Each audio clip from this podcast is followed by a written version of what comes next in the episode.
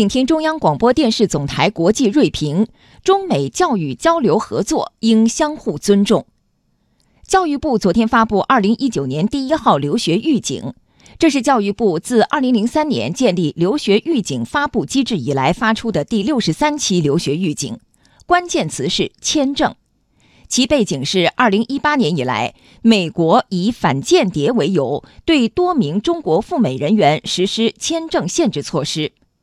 美国参议院军事委员会的年度国防授权法草案更是明确要求，加强对中国学生及研究人员签证申请的筛选。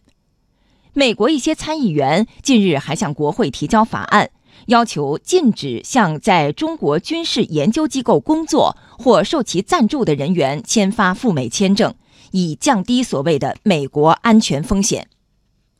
显然，在中美贸易摩擦升级背景下，美方将中美正常教育交流合作活动政治化，不仅损害了中国留学人员的尊严，侵害了他们的正当权益，也使中美教育交流合作遭遇寒流。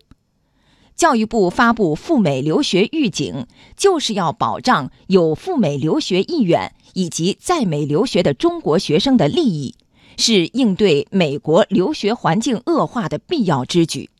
中国学生必然会对其留学计划重新评估，做出更加理性的选择。应该看到，中美建交四十年来，教育合作已经成为两国间一条强有力的纽带。大批留美学子归国后，为中国社会发展做出了重要贡献。美国也因为有中国留学生的参与，获得经济增长和创新发展的动力。教育交流合作已成为中美服务贸易的重要内容。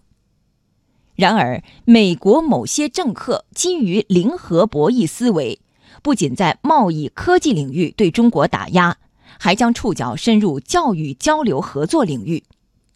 美国这些政客的做法，蒙蔽不了美国教育界的有识之士。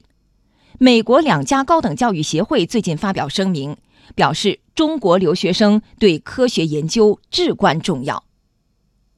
中国愿意同包括美国在内的世界各国加强教育交流合作，